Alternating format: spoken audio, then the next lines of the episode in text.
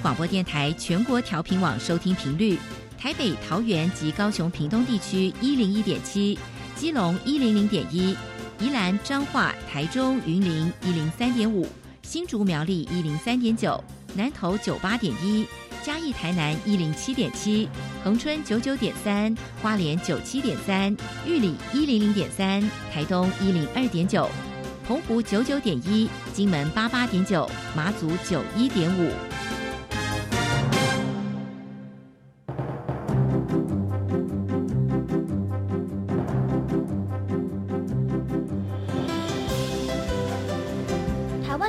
要怎么做，才能使孩子面对未来的社会呢？当我们期待学习者改变的同时，也期待教师的教学方法跟着改变，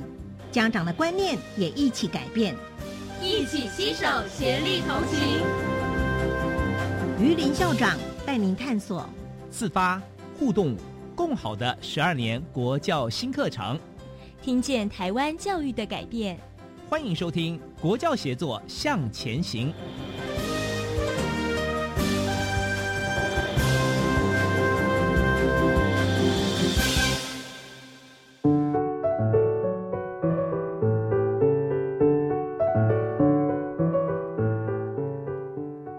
各位听众晚安，我是节目主持人于林。呃，在疫情严峻之际，我们今天的节目呢，要探讨的是学校老师线上教学的经验谈。为您邀请到的贵宾，呃，分别是台北市吴介淑实验教育机构林嘉怡教务长，南投县立爽文国民中学王正忠老师，国立中心大学附属高级中学张启忠秘书接受我们的访谈。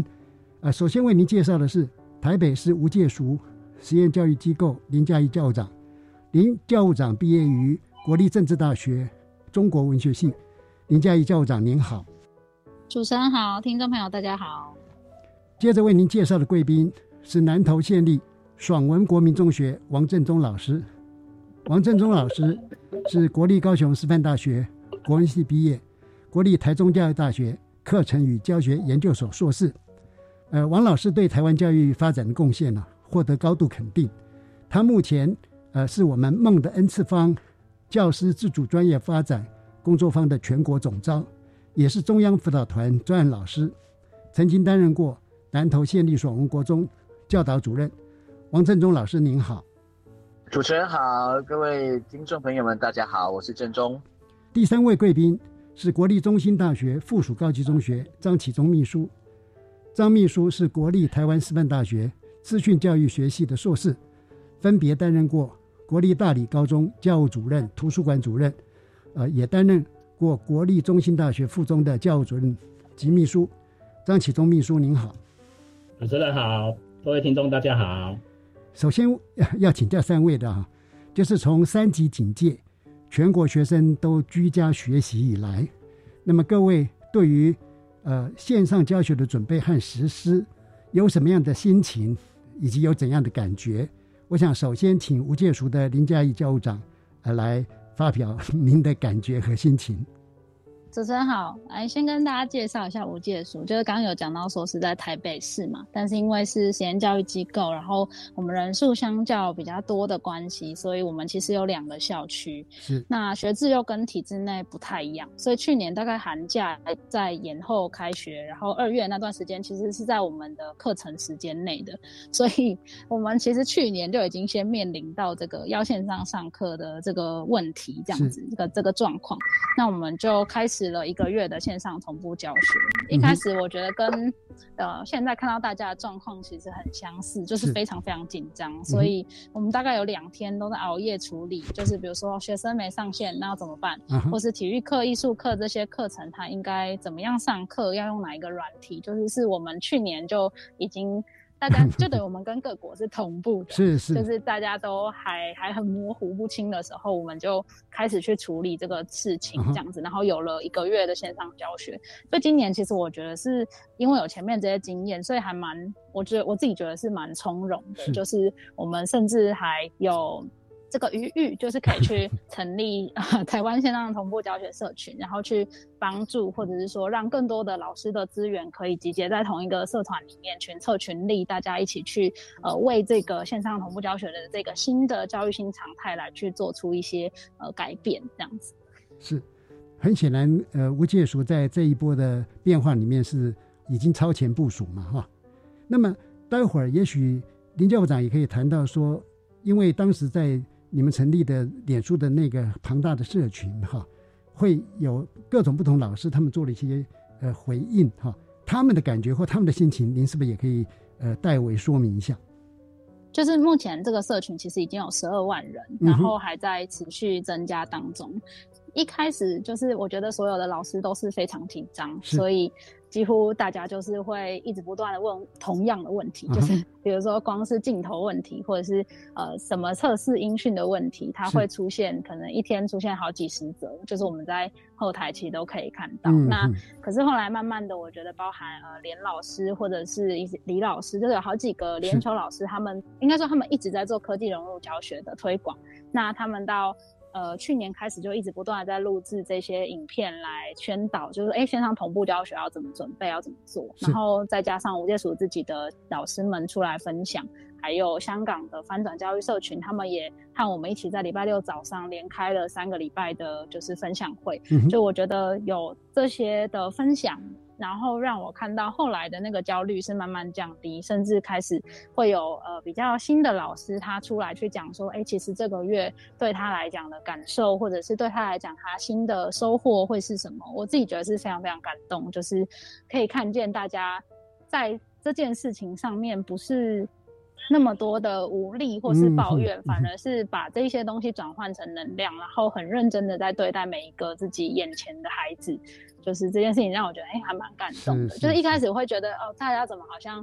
会有一些声音说，怎么大家明明就一年前就这件事情就发生，为什么大家不准备啊？或者是好像没有超前部署都去哪了之类的。对，但是我我我后来其实看见的是，呃，有很多的学校有。早就准备了这一些教学。那另外一方面是，就算他可能是学校他没有跟上，或者是老师端可能是因为是新生，或是孩子的状况还没有处理好，所以来不及去做准备的这些老师，我觉得在这一段期间里面，大家的成长跟学习是非常非常快速，然后这整个社群的力量是非常好的。好的，呃，谢谢吴介所在那一段时间陪同我们全国的老师们哈一起来做的努力啊。接下来呢？呃，我也想听一下我们国中阶段哈，呃，是不是请南投爽文国中王正长老师就您的参与，尤其您呃梦的恩赐方哈，也是涵盖非常多的老师，是不是也请您谈谈您的观点？好，是的，谢谢主持人，我是郑中。是呃，刚刚嘉怡说的没有错哈，这个脸书的这个台湾线上教呃线上协同同步教学的这个社群在。这一个多月以来，发挥了很大的一个作用。是，不过从这个社群，我们回推过来看一件事情，也就是说，呃，CDC 每天在开这个记者会，来说明最新的一个整个安排跟部署。那事实上，在这一个多月以来，台湾的整个中小学其实就是借着这一个社群去啊形成了这个力量。嗯哼，这个社群的力量越大之后，你就越发现一件事情，就是说。呃，我们去思考四件事。第一件事事情是班经做好了吗？嗯，如果在平常的时候班经是内化的，那么点名相对来说就不需要太多太繁杂的呃软硬体的设施。是，呃，软硬体的设施再好，但是学生就是不见了，学生就是不学不来，你也没办法。所以班经第一个，第二个，你平常的教学就是有系统的吗？是，如果你的平常教学是没有系统的，你平常教学就是讲述念着课本的话。那即便你的镜头再美，麦克风再好，你还是讲述。嗯哼。那你怎么确定学生有在进行呢？嗯哼。第三个，你的评量平常就是多元的吗？嗯哼。如果你的学生平常就习惯在课堂上是多元的去进行评量，说也好，表达也好，那甚至在教室里面本来就有简单的即时互动的这个，不管是 iPad 啊什么也好。嗯哼。那么。这个方式只是在线上的时候移转到线上来执行而已。嗯嗯。那如果平常你的评量就是单一的、纯粹的纸笔的话，是，就是拿学生没有办法，是你要他转为线上的时候就要多元评量，他怎么会做得到呢？是是哦，是最后一个就是科技跟上了没有？我觉得其实呃，台湾线上呃社群，包括说我们有很其实有很多我们的这些呃先行者，其实在这个社群或是在其他的部分呢，提供了非常非常多的协助。是其实这解决一个很大的问题是，我今年任教年资是二十四年。是事实上，呃，我在就读高师大的时候，其实没有任何的科技跟教学的一个课程。对我们来说，教书的前五年、前十年，教室里面有播个影片，有那个 PPT 就已经是科技了。那所以我们的上游这一段就没有做得很好。嗯，那即便是在中游的这一段，我觉得在呃科技的部分，还是很多老师的一个。罩门是是，不过我觉得是这样。刚刚嘉怡说，我也很认同，就是说去年无界署就已经超前部署。事实上，不少学校，包括我自己的学校也是一样啊。是，所以我的学校是在五月十九号停课第一天，就全校六班都线上远距同步了。哦。那么一直到今天，我们所有的课都是线上远距同步、非同步的在进行。是。那我们每天的到课率大概都是百分之百。哇。前几天我们在脸书发表了我们学生在停课这段时间的一个艺术领域的一个成果发表，是，那大概有三千多个赞然后，那学生的作品被转分享了大概几百则。OK，那那就回到一件事情，那就不是因为在停课的时候你施了多少力，而是因为在停课之前你尽了多少心。好的，OK，的所以我的感觉就是哇。终于来了，要验收了。好的，呃，待会儿我们再继续再来呃请教王振中老师啊。接下来是不是也请国立中心大学附中张启忠秘书从高中的观点也提出这样的一个看法？好，其实疫情是去年就开始发生了哈。那我记得去年的时候，教育部也请我们各级学校都有做准备，是好准备，大家都有准备好，但是呢，在外外面绕没有实际去玩。好，因为其实我们的我们的试播都是，哎，学生可以上线了，老师可以上线了，讲了几句话，大概不到五分钟，大家就散会了嘛。其实这样的演练呢，只是让大家有一些心理准备哈。那事实上，在今年的国中教育会考，我们学校的行政团队就已经注意到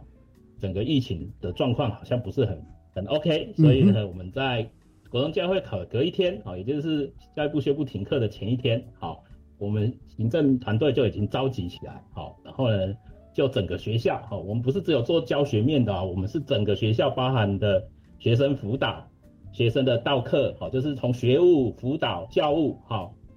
这几块呢，全部一起盘点，好，我们学校如果改成线上上课的时候，我们会遇到什么样的状况？那这个状况我们应该怎么解决？那当天的下午，我们就发了一先发了一份好学生须知，告诉他，如果万一教育部宣布停课的时候，好。我们的课程该怎么进行？好，第二天呢，我们就研讨了是关于老师的部分啊。其实我对老师一其实一直蛮担心的，因为我平常呢就在诶一些会议的时候，其实都已经用视讯会这些工具，我用的都非常的熟悉啊。是是。那所以我们老师有演演练过哈，所以我也还是蛮担心说，哎，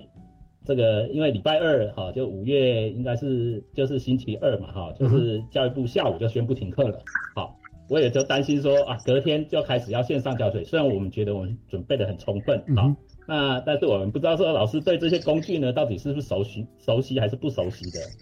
那当然，我们行政团队也有给一些老师帮助哈，因为学生虽然已经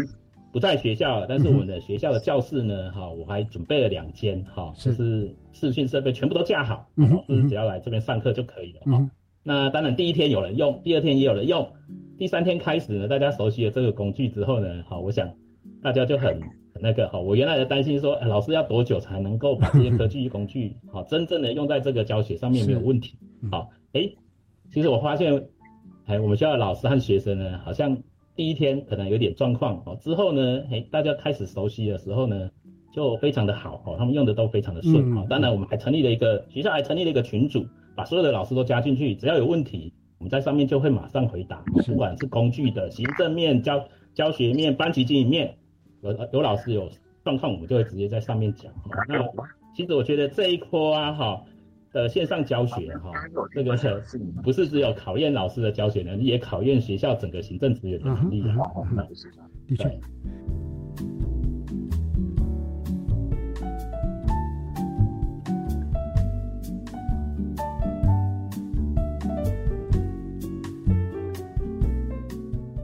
呃，刚刚第一阶段听到各位的说明哈，我觉得说，事实上这一波的。线上居家学习哈，到底成效如何，跟老师他原来的教学课程发展，那么甚至于多元评量都是息息相关的哈。我我不晓得这样讲，那个王振中老师是不同意，就是说，这一个所谓的线上教学哈，放大了过去在实体教学里边的所有的现象，包含很棒的部分，或者说嗯，过去做的比较不好的部分，也被看到跟发现哈。那当然，不同阶段的孩子们会有不同的状况，所以我想接下来呢，想要请教各位的是，如果针对不同阶段的学生以及教学领域，因为呃，比如说体育啦或者艺能科，可能和国音数字社又不太一样。那么不知道三位是不是也能够提供一些不同的学习策略或者是教学策略？呃，首先请吴建熟的林嘉怡教务长。哎，我觉得这个问题真的是回到刚刚郑中主任讲的那四个面向：班级面、教学面、评量，还有科技工具的融入。我觉得回看课程目标，甚至是课纲，其实在科技这一块，我们一直都写说要融入，但是我们平常是怎么面对的？我觉得是一个问题，就是。DQ 就是数位智商这件事情，包含孩子的数位安全的使用的能力、资讯的查找跟筛选，包含他在网络上里面怎么跟人去互动。就是很多人会讲说，哦，小孩好像到了网络上就变得冷漠。我觉得那个只是大家可能没有在网络上真正的用他们的方式跟他们对话这样。那我觉得据我所知，蛮多学校，比如说国中小阶段，就是其实学生使用科技工具的机会是相对偏少的。是。所以在学校里面，甚至有一些手机要收到养鸡场啊，或者是电脑，其实基本上只有电脑教室或是数位教室才会有平板等等的。那家庭的部分，通常其实也不太引导孩子使用，很常都是做利益交换，比如说你写完作业就可以还三十分钟这种。结果污名污名化这个手机哈。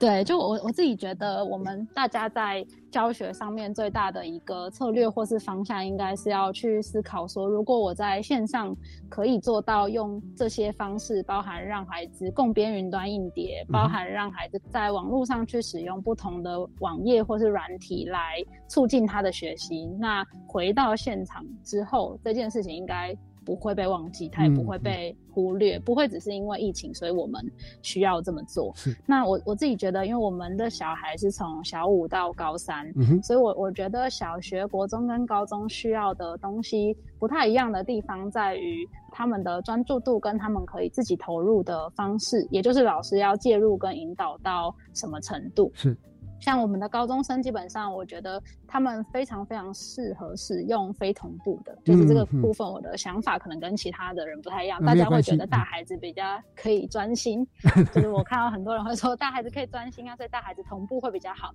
但是其实我觉得大孩子在非同步上面效率是非常高的。嗯嗯嗯。他每个人可以根据自己的进度，你一次丢三个核心问题，他再去看说，哎，我今天要完成到哪几个问题或者是范围的探寻。但是小小孩反而就是国小或是国中，他比较需要你在旁边去引导他，然后一步一步去核对他的呃学习的状况，甚至他更需要他的同才跟他一起去讨论，才会比较有火花这样子。那更小的小孩，我非常提醒一件事情是，呃，要善用他的镜头就好。去诶，因为平常如果没练打字，其实这时候要不管做共编文件或任何的方式，都其实会很耗时间，所以反而就是善用原本的纸笔，让孩子把他的内容或答案比较简易的写在写在纸上，然后秀在镜头前面，先用这个方式开始去把学习的习惯转换到线上之后，再继续往下做这样。嗯，对。那不过我觉得这是一个。对亲师生三方来讲，很好的机会，可以去思考这些科技工具的可能性，还有就是怎么让自己是掌握科技工具的能力，而不是被工具来使用。因为很多人可能注意力就一直不断的被抢走这样子。所以我自己觉得，在策略这件事情上，原本正宗老师讲的这四件事情里面，其实前三件事情本来就是老师的专业。那你做的怎么样，就会展现在线上教学，就像刚刚校长讲，会放大。但是呃，后面的科技工具的这一件事情，我觉得是特别需要提醒大家，需要再抓回来，在课程里面真正的让孩子去使用。好的，刚刚林佳怡教务长有谈到哈，对于不同年龄的孩子，那我猜哈，会不会说呃其他不同教育阶段也会有不同，是不是？请呃爽文国中王振中老师也谈谈您的看法。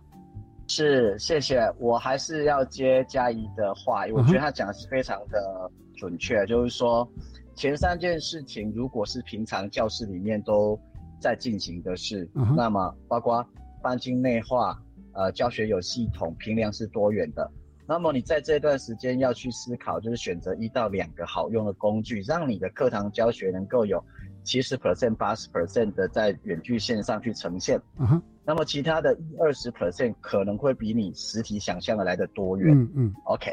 基于此，其实我们全校包括我提出的一个一二三四五五个参考的经验法则，让大家来参考一下。那一呢，就是一个一站式的平台。不管是 Meet，不管是 Cisco，啊等等，就是一个一站式的一个平台，让师生可以在上面镜头可以互动的。嗯哼。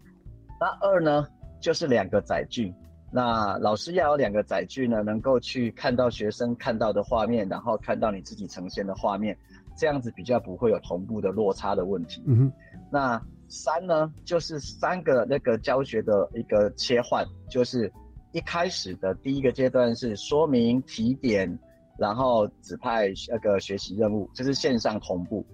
那么第二个部分就是学生线下啊线下非同步的去完成他的任务。嗯哼。那最后一个呢，就是再回到线上去进行澄清、分享、提点，再交付下一个任务。是。这三个阶段要在这四十分钟里面不断的去循环啊，这三段式循环。嗯哼。那四呢，就四感并用，四感并用就是。镜头，然后呢，呃，老师跟学生的眼睛，然后呢，在镜头前面的位置。第二个呢是耳朵，所以呢要经常 Q 同学，哎，呃，小明你的想法如何啊？小花听到打个右啊，等等，这个是一个互动的一个呃基本的一个一个经验。然后第三个是手，所以我常常就说，哎，同学听得很清楚了，在聊天室打个六，嗯，会看到刷一排六上来，刷一排 N 上来，刷一排 Y 上来，啊是是，他手在动这样子。眼睛是是。手、嘴巴、耳朵，哦，那这四个四感并用，做一个五招以内就好。在你在你的课堂里面五招以内就好，所以不管是呃 palette 啦、neopart 啦，嗯嗯啊还是 butter 啦什么的，就是五招以内，而且这五招最好尽量都是不需要再去。注册账号密码的，因为这一段时间中小学老师光是每一节课要搞定学生的账号密码，他每一天都会忘记，每天都搞错。对对，那时候一二三四五线上教学库，嗯哼，哎，这样子，我想应该就会让老师们的线上教学能够达到你希望要有的一个起码的水平。是，但最重要的是让老师不要那么的焦虑。哦，你不需要成为一个引领潮流的科技王者，是，但你只要能够跟上科技脚步的教学勇士就好。是，我想这个提供给老师们做一些经验上的分享，谢谢。好的，呃，王振老师讲的也非常的务实哈。那还有一位就是国立中医大学张启东秘书，呃，这个问题哈，我们留到下半段的节目再请您来做回应。请各位听众朋友先听一段音乐，之后我们再继续请教三位贵宾。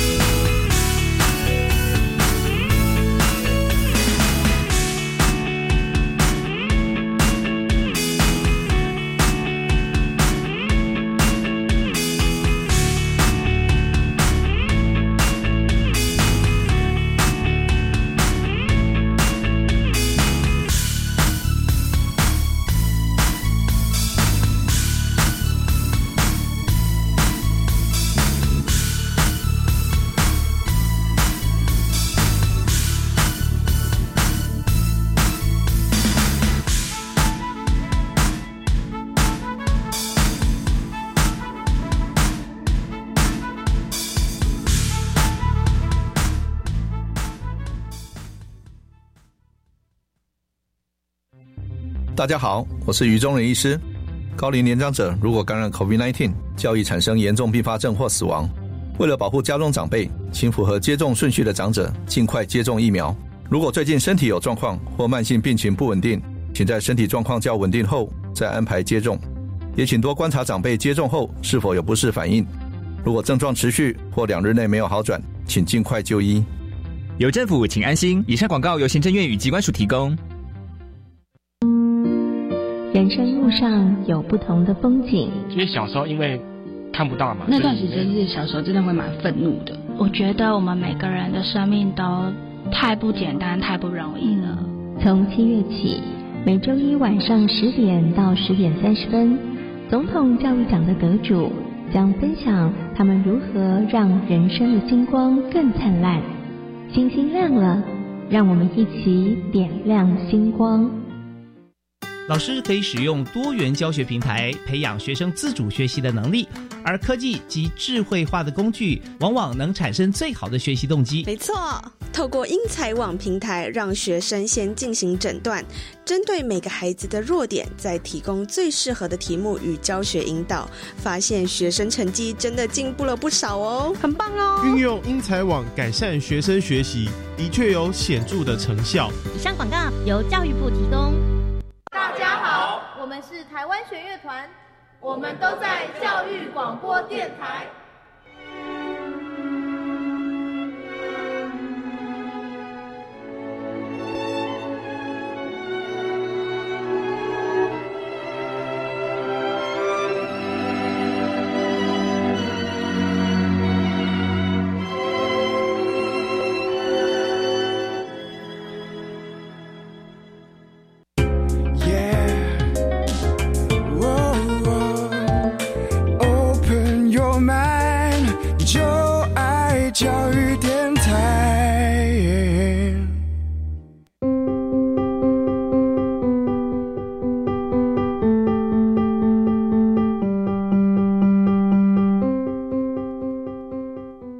听众好，您现在收听的节目是《国教协作向前行》。我们今天探讨的主题呢，是学校教师线上教学的经验谈，邀请到了台北市无界塾实验教育机构林嘉怡教务长、南投县立爽文国民中学王正忠老师、国立中心大学附属高级中学张启忠秘书。好的，呃，因为我们刚刚还没有听到张启忠秘书对于这个议题的观点，是不是请张秘书？您来做一个您的观点表达。好，那因为我太太是国小老师，是，那我儿子呢现在是国中阶段哈，哦，那我自己是高中，然后我这学期有在大学，好上了一门课哈，我发现一个很有趣的现象，像我女儿大概是国小五年级，是，好，他们都很喜欢开镜头，是，好。高中生呢就不太想要开镜头了，但是老师教他们开还是会开。那高中呢大概一半一半，那几乎大学呢几乎都不开。好，对，那国小学生呢很喜欢在这个聊天室里面聊，就是开了镜头之后就在那边聊天，尤其越小的，嗯嗯，越喜欢用这个聊天。是，那其实我们要有个观念，其实在在远距教学啊，哈，它的教学原理其实是不会变的。是，好，有的是方法，因为。因为我们用的不同的工具嘛，所以我们的方法跟技术会稍微改一下，好，但是它基本的教学的一些原理是其实是不会变的，好。那老师呢，其实我也讲了哈，台湾大部分的老师，因为我们也知道说要科技要推动嘛，要要科技融入教学，但是呢，都是用说的哈，因为他其实没有那个平常上课下课，其实他没有那种很大的动力说，哎，我要去用科技啊。那这一次这一波呢，是一个很好的。契机啊，老师也会在教学过程当中呢，在实践的过程当中发现说，哎，有问题，哦，他好像教的这样子没办法掌握学生，是，所以他们就会问，说，哎，我有什么方法？嗯，好，那其实这个就是老师的反思能力，我觉得这个是一个很重要的一个概念，就是说我教不好没关系，但是我有一个想法，想要我想要变好，我想要让在这个远距教学都能会更好，那这个反思能力其实是我觉得。我们台湾老师一个很难得的东西，嗯嗯，好，嗯，那远距教学，我觉得啊，要掌握一个很，就是说我们在课堂上面，在这个教材要重新，那最重要的就要善用这些科科技啊，不要只用一个，啊，要善用不同的工具把它整合在一起，在一节课里面，而且呢，我觉得也不一定就是一定要是全程的同步模式，啊，在一节课里面有非同步模式，有同步模式，好，把它整合在一起，好，变成混成模式，好，其实才是一个最好的一个好，嗯，那一些技术上面的东西，可能郑中老师也有提了，好，我觉得老师只要有反思能力啊，好，愿意让他的教学越来越好，其实慢慢的大家就会熟悉，说，哎，我这个科应该用什么方法来讲是最好的，嗯，好的，对，呃，谢谢张启忠秘书的说明哈。接下来哈，因为这一个变化是我们在整个台湾教育史上面比较没有看到的嘛，所以想请教三位，就您这段时间的观察有什么发现啊？还有对老师在线上教学或者未来回到实体教学有什么建议？以及呢这一波的疫情它造成的居家学习对我们台湾未来教育发展会有什么影响或冲击啊？题目很大，那请三位自由发挥。先请无界塾的林嘉怡教务长。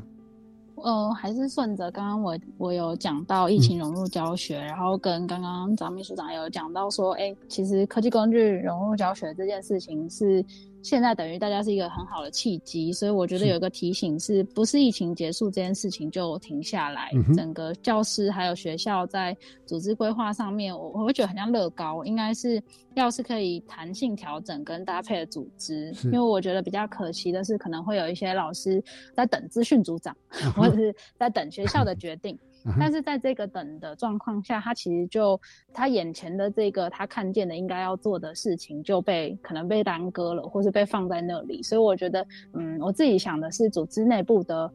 整个的氛围，或者是他的。弹性应该要更大，那我觉得这个也是主管单位要去思考，说怎么样去给这类的组织养分，而不是只是管理。嗯，因为你管他，他就永远都在等你做决定，因为他没有办法负责任。对，那这个是一个。那另外，呃，我想要提的两个，一个是自主学习能力，然后另外一个是呃教育的本质，就是。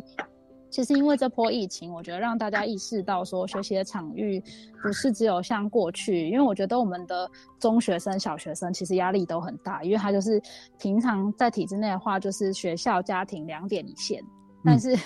呃，或者是甚至是学校补习班两点一线，然后我再回到家庭去。但是现在变成是大家都在家里。是。那其实我觉得大家可以去注意到说，哎，其实家庭里面有很多可以注意跟学习的元素，包含孩子怎么学习、跟自己独处，怎么样生活自理，其实都是很重要的事情。但过去的生活很匆忙，然后家庭可能很多家长也很辛苦，所以孩子他嗯在这方面的。能力我觉得相对是欠缺的，变成好像烹饪课或是家事都是就是在家政课上面处理，但是他反而自己在家里没有真正下厨的机会，或是好好跟自己相处、观察家里，或是启动自己学习的那个动机的机会，所以这个是我觉得。呃，在未来可以去想，就是关于教育的本质这件事情，是不是每一个人他怎么样在不同的场域里面都可以学习，而不是只有学习只在学校发生。的确，对。那我会期待说，孩子可能可以有更多的时间，在未来可以去厘清他。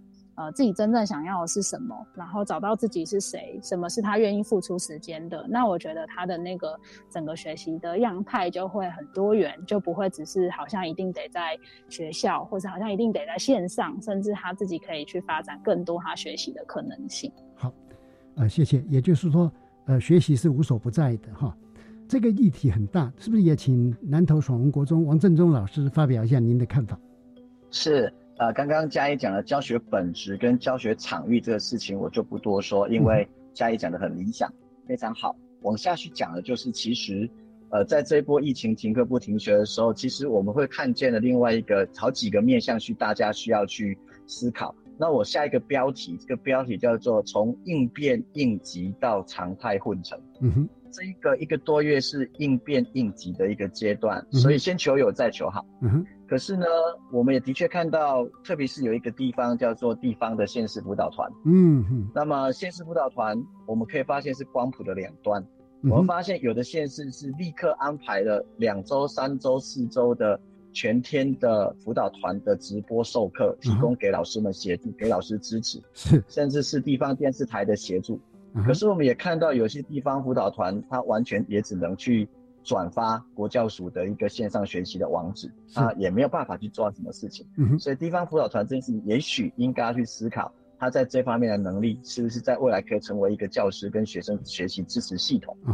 那第二个就课程本质的部分，就回过来说，如果你的课程本质是理想的、有系统的教学、有设计过的教学，那么加上工具就可以相得益彰。嗯，过去国教署一直以来呃支持了六年的梦恩，我们在呃六月呢，就是决定在七月呢办理一个全线上的一个研习，在台南报名的期间一个礼拜，总共有三千七百六十九个老师报名。嗯哼。因为我们的课程规划，我们是希望线上实体共备二十三间教室要去产出的，是，所以我们最后只能录取一千两百个。可是你你你会感受到老师们回过头来去呃认识的说课程本质的重要性，课程是有系统的，线上工具加上去就可以做得更好。嗯，所以我们谢谢国教署的支持，然后我们会继续朝这个方向。就像过去一直说的，梦恩一直都会在呃现场提供给老师最及时的需要跟协助，不管是实体还是线上，梦恩都有能力可以提供这样的协助。是，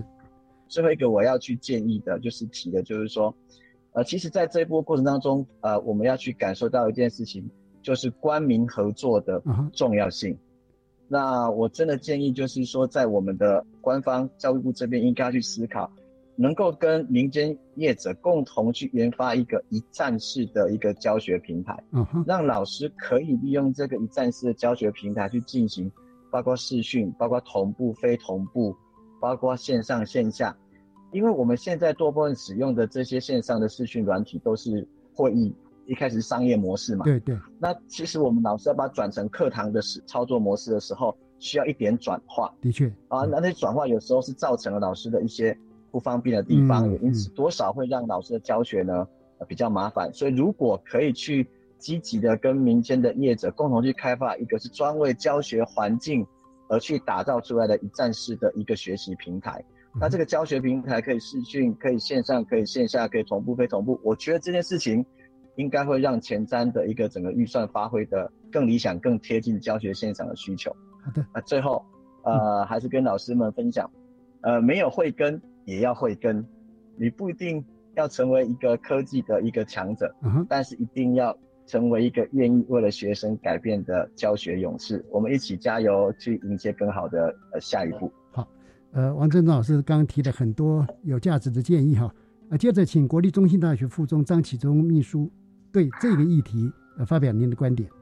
我都跟别人戏称说，今年其实是我们台湾远距教学的元年了。为什么是元年哈？其实科技融入教学，这个我们台湾已经实施了 N 年了。那其实很多老师呢，哈，会觉得，哎，远距教学这件事情对他来讲有点困难，对，很遥远哈。你第一个，他没有这个情境需要去用它；第二个，这些工具他都是陌生的，好，所以他没有那个动力说，哎，我要去辞职哈。那不过今年因为疫情的关系哈，大家一下子那个鸿沟就跨越过去了啊，因为不得已我一定要用。那用了之后，我发现说好，我在教学，我以前在实体的时候，我需要看到学生反应。好，那现在线上教学了，好，怎么样子把这个反应呢，在这个教学的过程当中呢，得到学生的反应。好，那当然在这个过程当中，老师也会，我也观察到一些现象，有些老师想要知道说学生的学习效果，所以他就拼命出作业，造成学校的学生作业一大堆。那有一些老师呢，好，五十分钟讲好讲满，好，因为我们高中是五十分钟，好。那造成学生呢，其实上课跟下课之间呢，好，因为这一节课结束了，下一节课马上就开始，学生自己也觉得说，哇，好累，比一般的时候上课还要累。好，那我觉得后来老师看到的都会有调整。其实啊，在这一波疫情当中，我们还要观察到一个现象哈，这个现象呢，我们以前常常讲叫做城乡差距啊，因为城乡资源造成学习的落差。对。那其实这一波下去啊，哈，我们观察到的其实不是城乡差距，我们观察到的是，就算都是在都市的学校，同一个学校，那一种学生呢，他本身自主性比较高的，哦，他的学习是完全不受影响的。嗯。好，那有一些学生呢，其实他本来就是学习就是比较被动。的，哦，或者是说他学习呢比较没兴趣的，啊，以前他必须要来学校，有老师盯着他来上，好，那今天回到家里面之后呢，如果家庭的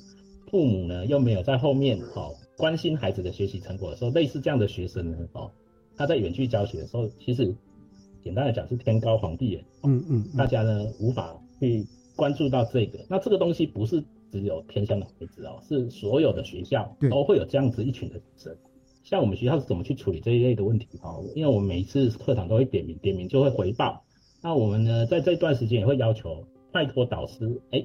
你们班上有同学哈，如果屡次就是常常缺课的话，是不是就请导师打个电话去关心一下，好，到底是什么问题？好，只要是设备网络的问题，我们直接就去处理它。那有一些东西，辅导室在这个过程当中也会扮演一个角色，就是说，万一这个孩子也不是设备的问题，也不是那个哈，是一些学习状况问题，可能辅导老师或者是老师呢，都会给予啊一些支持和鼓励。那所以一个好的居家学习，除了老师要努力之外，学生、家长都扮演了一个很重要的角色。好的，谢谢。呃，三位刚才提出非常多珍贵的观点哈，是不是请三位也为今天访谈的主题做一个总结？每位呃来宾一分钟。林佳怡教务长。呃，我我最后想要讲的是说，就是我我觉得还是回过头来要去在意一件事情，是大家现在是因为线上教学，所以回头谈这件事情。但是呃，其实线上教学它真正展现出来的是，现在是一个没有什么界限。其实透过网络学习是可以突破时间跟空间的限制的。就像呃上礼拜六就是呃正大就办了实验教育论坛，原本可能都办在台北，但是现在画面是有。哦，好几百个人报名，甚至在脸书上面直播，让大家都可以一起来学习更多新观念。那我我认为学习这件事情也可以不只局限于某个老师跟他的课堂，未来也许大家还可以再去做更多机会的尝试，比如说班跟班之间的交流，或者是校跟校之间的交流，就是可以让科技这件事情真的是在辅助学生的学习，而不是只是一个工具。它应该是说，它这个工具没有错，但它如果融入的好，或者是去想出一些有趣的用法的话，其实它是可以让整个群策群力或者是共同体的那个感觉更加深刻的。比如说，我今天是一个喜欢漫画的孩子，那他。在学校里面可能没有那么多的同好，但他在网络上有非常非常多的同好。如果学校也可以把这样的社团或者是跨校的东西成立起来，那我相信对他们来讲会是更好的一个学习模式。谢谢您，呃，王振中老师。啊，我啊要呼应一下那个张秘书说的，其中说的就是在多年以前我就提出一个概念，叫做真正的一个城乡落差不是在于地域上跟环境上了。这一波的远距线上教学，更明显的凸显出未来台湾的教育现场呈现的会是城与乡，一个学校与另外一个学校，一个学校里面一个老师跟另外一个老师的教学差距。嗯哼，我觉得这一波的这个停课不停学，台湾的老师中小学老师以光速般的成长啊，展现出自己的一个自动好的能力，透过这样子的线上社群呢，有了很大的一个成长。那我也希望把这样的成长呢，在我们真的复课以后呢，把这段时间我们共同努力的这些呢，带进我们的实体课堂，让我们的实体课堂可以成为一个混成的一个教学模式。那让我们的学生也有机会在这个过程当中去实践所谓的自动好。那么我觉得，或许这波疫情真正有价值的事情，是让我们的新课纲真的有机会可以去落实发生。我们一起加油。OK。呃，接着请张启忠秘书。呃，我我只是简单的一句话哈，一个成功的远距教学啊，好，应该是亲师生三方的合作啊。啊，那当然，在远距教学的元年哈，我想很多老师呢也会慢慢的熟悉了这些好科技的工具啊，慢慢的会改变他原来的教学哈。嗯，对。呃，非常感谢三位今天接受我们的访谈哈。从三位刚所谈到的，跟我们新课纲的核心的价值常常是结合的。比方说，呃，老师在这一波的改变当中，哈，有机会他来做自主学习，甚至于老师在这样的过程里面，他可以反思一下教育的本质是什么，学校的边界在哪里。最后呢，当他有了很多的这种认知的态度上面的。或者是技术上的一个学习，他能不能在一个真实的线上教学的环境里边把这些能力用出来？呃，希望有机会再来请教三位哈。今天非常感谢接受我们的访谈，林嘉怡教务长，晚安。晚安。王振中老师，晚安。各位线上听众朋友，晚安。张启忠秘书，晚安。各位线上听众朋友，晚安。接着，请您收听《课纲小词典》，播出的题目是。学校课程发展委员会由国家教育研究院洪永善副研究员为您介绍。洪永善老师受访时，他的职称是课程与教学研究中心主任。欢迎听众朋友收听《课纲小词典》。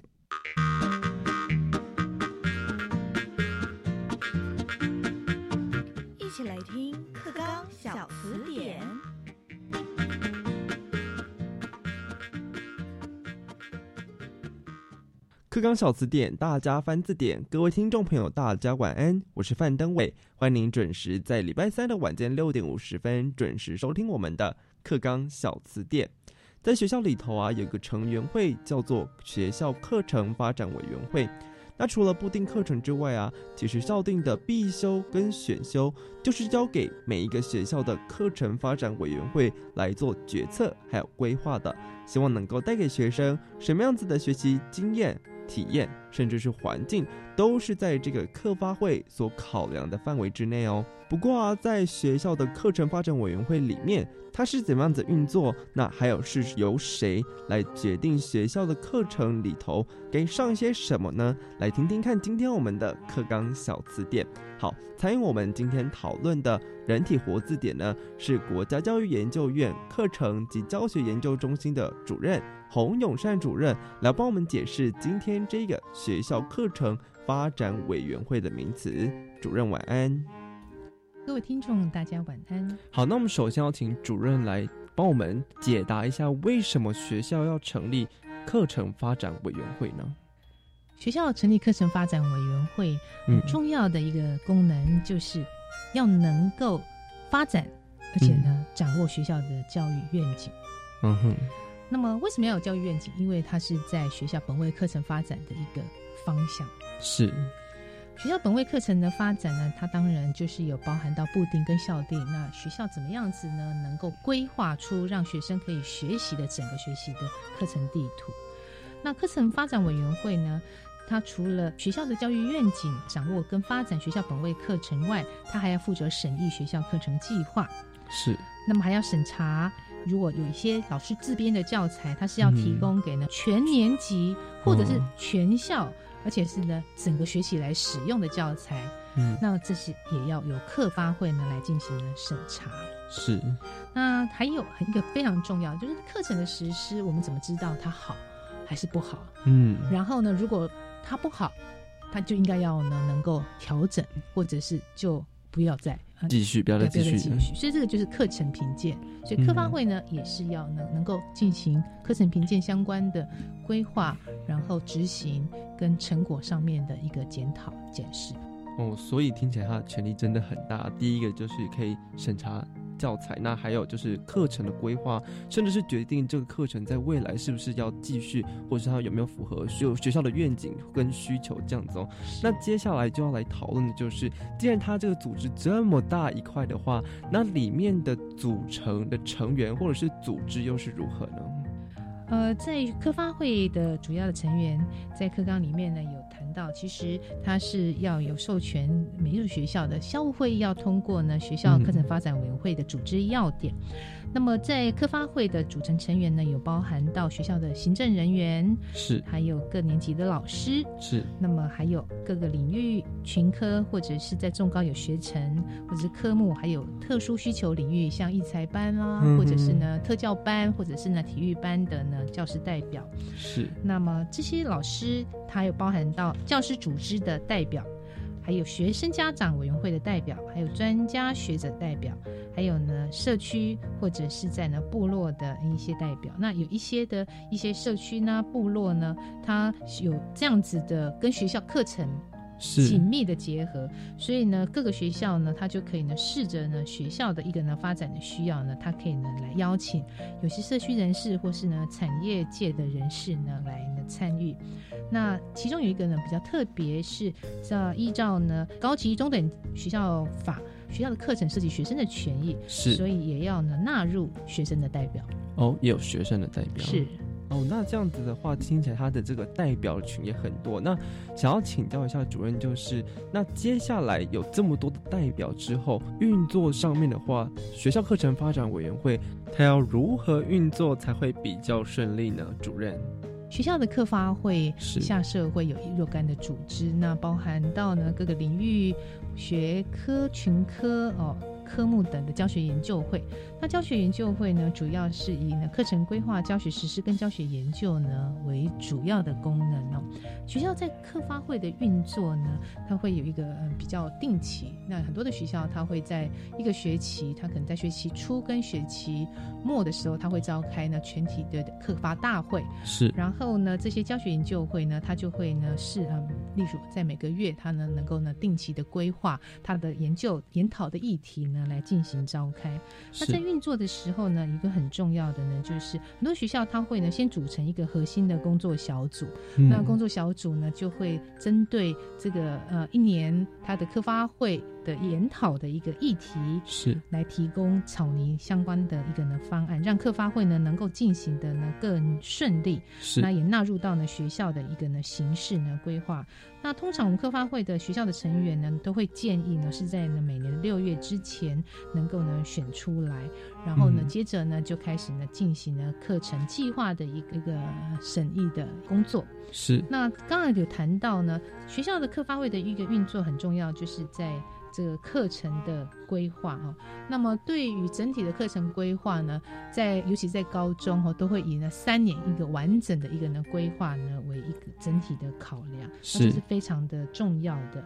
所以怎么样子兼顾到呢，让研究。教教师的教学研究会跟课发会能够呢互相的搭配，相辅相成，学校的本位课程的发展当中扮演一个呢非常重要的角色。是，所以其实说这样，从跟教师的这个研讨会，跟学校课发会，甚至到进一步最大的校务会议都要。一起的运作顺利的话，其实对于学校课程发展是会比较顺利的，会推动会比较顺利。那接下来还有个比较特别一点，就是刚刚主任有提到，就是部落代表也会参与学校课程发展的这一个部分。那是不是有一些比较特殊的例子可以？跟我们听众朋友来分享一下呢，因为部落代表或者是企业型的这种代表来参与学校课程发展，其实是需求而定的啊。那部落代表他怎么样子在呃课程发展委员会上做发声呢？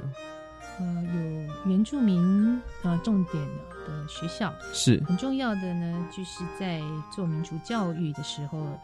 他就会纳希望要纳入到呢部落的代表，是。那当部落的代表呢进入到学校的课发会呢，很重要的就是在学校的本位课程发展过程当中，有没有关注到呢部落的语言文化，它怎么样子在呢课程当中呢实施，在教学的资源的搭配，在教学的历程当中呢也能够呢考量到，那么这个是作为呢在原住民主部落发展，它才能够呢永续。所以纳入呢部落代表其实很重要的呢，是对原住民文化的理解，并且呢也能够提供相关的呢资源，这是这一次呢课纲也蛮重要的一个特色。好，所以我们可以听到，其实这个学校课程发展委员会，那它就是注重在学校的本位课程上面。那我们刚刚也有提到，就是说，呃，部落代表他其实如果能够来参与这一次的学校课程发展委员会，来规划一整年的课程，甚至是高中生全三年课程的话，那其实对于原住民重点学校这样子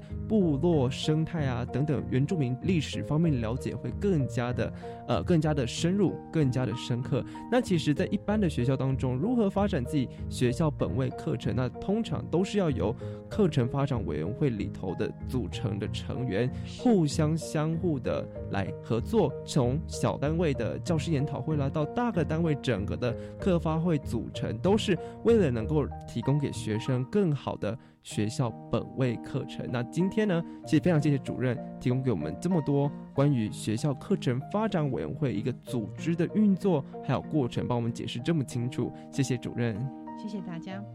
那么也希望各位听众朋友在周三的晚间六点五十分准时收听我们的课纲小词典，将会提供给各位听众朋友更不一样对于课纲上面的想法，或者是课纲的名词解释。也请您持续收听，我们下次再会，拜拜。